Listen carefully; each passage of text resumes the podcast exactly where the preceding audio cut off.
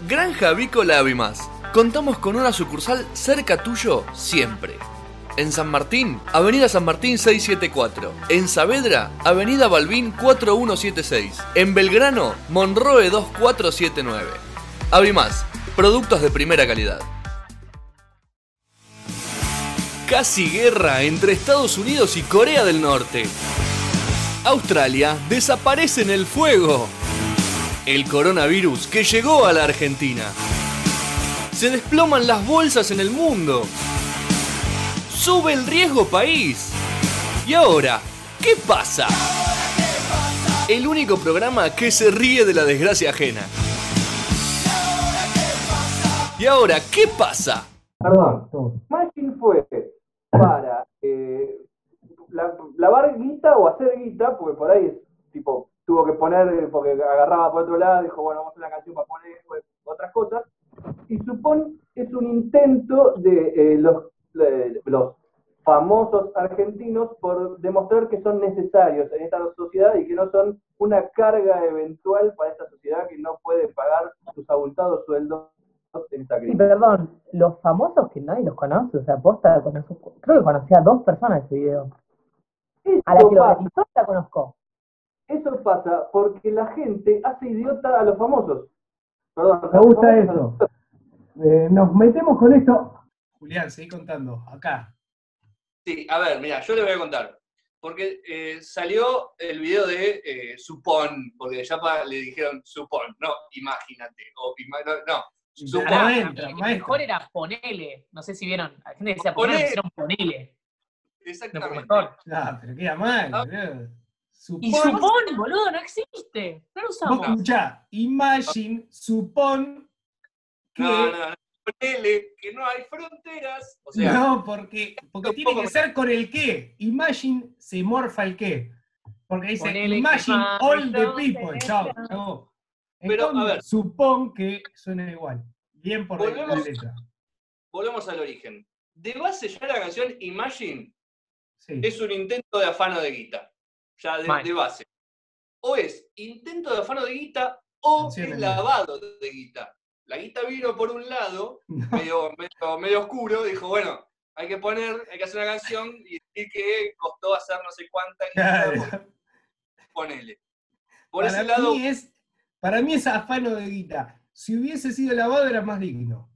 Habría que pegó tanto esa canción, igual, ¿no? En su momento. Digo, Porque el mensaje vende humo. Mensaje Vende humo. humo. vende humo. Claro. Ahora, Tipo, eh, eh, es lo mismo que si yo escribo una canción, si yo escribo una canción que diga, eh, pensamos la desnutrición, ningún chico merece morir eh, y ojalá los padres de esos chicos vivan siempre. Todo verso, todo verso, obviamente que va a pegar. Porque son las historias que en teoría le gustan a todos. tremendo ladrón. Y volviendo al otro tema, Supón, Sí. la canción, la- la- el, el- el papelón de Supón, es un intento por los famosos que participaron en esa canción de demostrar que son necesarios en un momento donde se notaron que son totalmente prescindibles, que a nadie les importa lo que pará, hacen y en un momento en donde se demostró que no son famosos, además. Por lo menos las personas que aparecen en el video. Ese es el problema de que lo- eh, los, los que usan las redes sociales hacen famosos a muchos idiotas. Hacen fa- fa- famosos a gente que en su vida hizo algo que valga la pena, pero porque o es cari lindo o porque no sé, contó un chiste o algo, de golpe es famoso. Entonces, pum, adentro del video y la, No, la- y el hecho también, el hecho esto de las iniciativas, ¿no? Porque la que lo organiza, que no me acuerdo el nombre, que es esa chica que aparece primero, la rubiecita, que supuestamente es de la ciudad, digamos, no la conoce nadie. Eh, la piba dice que ella se basó en el video que hizo Gal Gadot en Estados Unidos, que Gal Gadot es la nueva Mujer Maravilla. Eh, señora, Gal Gadot, o sea, pará, amiga, no entiendo cómo puede... Si yo hago ese video de mierda y me preguntan, che, ¿qué onda? Tipo, ¿no te arrepentís? Jamás me justificaría diciendo que me basé en un video que hicieron en Hollywood, porque presta para que me boluden el triple. Y bueno, Yo pero te- esa gente, pero sabiendo este tema, esa gente quiere ser famosa a costa de eso también. Claro. Acosta, el Beto Acosta. Quiere ser famosa. Esa gente quiere ser famosa a costa de que le haya, haga la pregunta, ¿te arrepentís? Y digan, no, entonces todo eso es viralización. Estamos hablando más allá que esto fue hace varios días. Estamos hablando de esto para también hablar de el papelón que está haciendo mucha gente en, en esta cuarentena, con las boludeces que comparten y demás, lo que crean las redes sociales y lo que crean ustedes, pelotudos, likeando a NNs y dándole fama. No sirve que lo likeen a un NN. Hay un problema, hay a un una problema. NN. A mí me vuelve muy, muy loco que no, no, no, no lo hay gente que se, se ve que no lo entiende. Cada like que das potencialmente guita que le estás dando. Porque si una persona de golpe tiene 300.000 likes, ya va a haber alguien atrás que le va a poner guita. ¿Por qué le das like? Porque no hace nada aparte. Porque, porque o una foto que me boteando o uno que está muy medio lindo acá en, en la, en la casa rajándome los huevos, porque ya estás en cuarentena, ¿qué estás haciendo? Estás haciendo Claro, es como la prostitución y la trata de personas. Ah, no. Sí, ponele, pero no sé qué es más digno. No, no, no. eh, a ver, sí, sí, sí, estaba tratando de, de analizar todo lo, lo que decía Julián. Estaba tratando de analizar todo lo que decía. Julián. Y, y peguen el palo, y peguen el palo, y es una responsabilidad que nace, y me quedo con eso, hace mucho tiempo, con los Beatles, escribiendo esa canción de mierda que escribieron. todo arranca ahí. Esos mensajes, No, no, no, esos mensajes con de- John Lennon, porque John Lennon fue el hijo de puta que John escribió esa canción. No fueron Y- los Beatles, perdón, pero Porque Paul, Paul no fue. McCartney estaba muerto, porque Paul McCartney ya estaba muerto. Y, no, no, cuando lo Igual, perdón, pero el Paul McCartney vivo es mejor que el que murió. Todo bien, pero es Sí, un obvio. Por algo lo tiene más años de Paul McCartney. Obvio, es un crack. Claro. Y ya tiene más años y encima lo tuvo que reemplazar. O sea, al otro le podría ir mal, a este no. El Pero por eso un digo, acá no digamos los Beatles, no marquemos a todos, porque fue John Lennon. John Lennon, un botón. Que todos sabemos que está muerto encima. Tremendo ladrón. Tremendo ladrón. Todos sabemos que no está muerto. No, Bueno, no está por muerto. Lennon. No estaba muerto. No está muerto, ¿Y está dónde está? viviendo. El tema es que después, de este- yo le voy a contar la verdadera historia. La, la secuencia más o menos es esta. Él vende todo ese humo de una vida sin fronteras y todo esto. Estaba con, con la ponja, con Yoko Ono, que, entre paréntesis, entre paréntesis. Pero bueno, al margen de eso, al margen de eso, sí.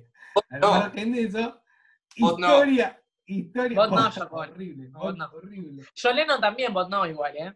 Una. Pero es parte de lo que tuvo que transar, porque lo casó uno, lo casó el Coppola del momento, y le dijo, y le dijo, claro, y le dijo, yo te cuento cómo es esta.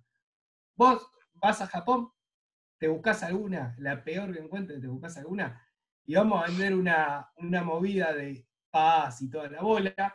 Escribimos un par de canciones bien básicas, bien básicas, con boludeces como Imaginá que no hay frontera. Mirá el quilombo que se hubiese armado con el coronavirus sin frontera. Si con frontera es esto, sin frontera estamos todos muertos. Pero vos escribí estas boludeces, le dijo. Claro, yo la hice un par de años y después se dio cuenta que a ese ritmo no le iba a poder disfrutar nunca la que había hecho en esa movida. Y sí, Entonces ahí habla con el Guillote Coppola de turno y le dice, vamos a fabricar mi muerte. Bien. No, no me podés hacer esto, le dice el otro. Sí, bueno, te doy un año más, un año más la hacemos, pero después déjame patinármela en Las Vegas. deja Aparte la hizo bien porque quedó ella que cobra todas las regalías y está, o sea, encima es legal, o sea, está todo repiola. Y ella la ligó toda arriba, porque ella no era nadie. No, Entonces la liga, la liga de arriba le dicen, bueno, es esta, bueno, agarró. Y lo que hicieron mal, lo único que hicieron mal, porque le hicieron todo ahora funcionó, lo único que hicieron mal es que no se le ocurrió una muerte. Porque dijeron, vamos a hacer un accidente de tránsito, no, es un quilombo, no sé qué, pum, pum, ¿cómo le hacemos? Que te mate un fan, malísima, la peor Malísima. muerte. O sea, la muerte que nadie se iba a creer. No, que- para mí está bien, che, la muerte. Es épica. Nah. Pero no tenía que ser épica, tenía que ser creíble, porque no estaba muerto. Épica. Épica es decir, ¿vieron toda esta que junté haciendo Imagine? Bueno, la puse acá el 32, la pegué y me reventé una noche en La Vega. A pura falopa y joda. Toda. Quedé Esa es épica. desbordando joda. Eso es épica. Épica es un, es, un tipo que a los 18 años gana muchísima plata y a los 25 ya está lucrando porque la patinó. Eso es épico.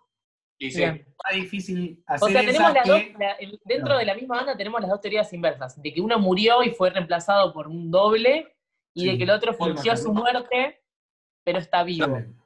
Yo no- Pará.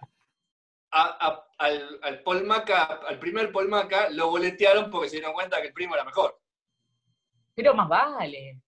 Obvio. Claro, Se murió. No es que se murió. No. lo Lo murieron. suicidaron. No, mentira. Claro, lo, lo suicidaron, olvídate, Mañana. olvídate. Y después, eh, en otro programa donde tengamos un poco más de tiempo, vamos a hablar de que baterista en realidad no era uno, sino que eran varios. Era una familia de tres hermanos y los iban rotando según cada gira. Bien. Porque eran por estilos. Ponele, no sé, hay que llevar, y, y también era por nivel. El mejor iba a los shows pulenta. ¿Dónde hay que tocar? Nueva York, bueno, dale. ¿Dónde vamos? Dale. Milan. Bueno. ¿Y el mejor era. Ringo o no? Mazo. No, el, el hermano. Ringo era el segundo. Y después hay un tercero que era muy malo, era muy malo el tercero, y a ese lo mandaban al show tipo, hay que hacer un show de beneficencia para Sí. las. Falklands. Listo. Va. Pero va, ¿quién va? Va el tercero, Sí. y el tercero tocaba como podía. Iba O- al tiempo. El tercero también estaba veces en los programas de radio, tipo, tenemos que hacer un show radial. O sea, no hay público, Claro. no hay nada. Que no llevas la batería, va más o menos con un Más barato. cronista. Claro. Es más, hacía esto, le golpeaba en las mesas. Más o menos se la arreglaba. No es que no sabía tocar, no es que iba en bolas, ¿eh? Pero era, era limitado. Bien.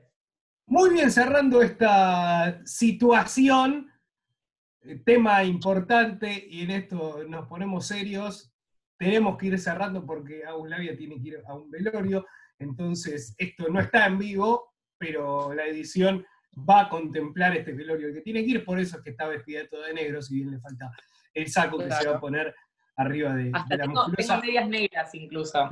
Agus Labia, lo, lo lamento mucho de, de corazón, sabíamos que querías a tu ex suegra eh, y, y lamentamos este, este deceso. Estuvo bien ese chiste. Chao Julián Ignacio Díaz, ¿eh? Nos vemos en el velorio de la suegra. No, no estamos invitados. No podemos recorrer eh, tantas cuadras. Hasta la próxima. Hasta la próxima, chicos. Cimes desde 1971 junto a tu familia. Sigue sumando nuevos productos en exclusivos envases. También tenés Cimes bajo sodio. No te olvides que Cimes tiene la mejor relación precio-calidad del mercado. Entrega a domicilio y en el horario que vos elijas. Todos los productos Cimes son garantía de calidad. El agua es controlada y auditada bajo normas ISO 9001 y 14001.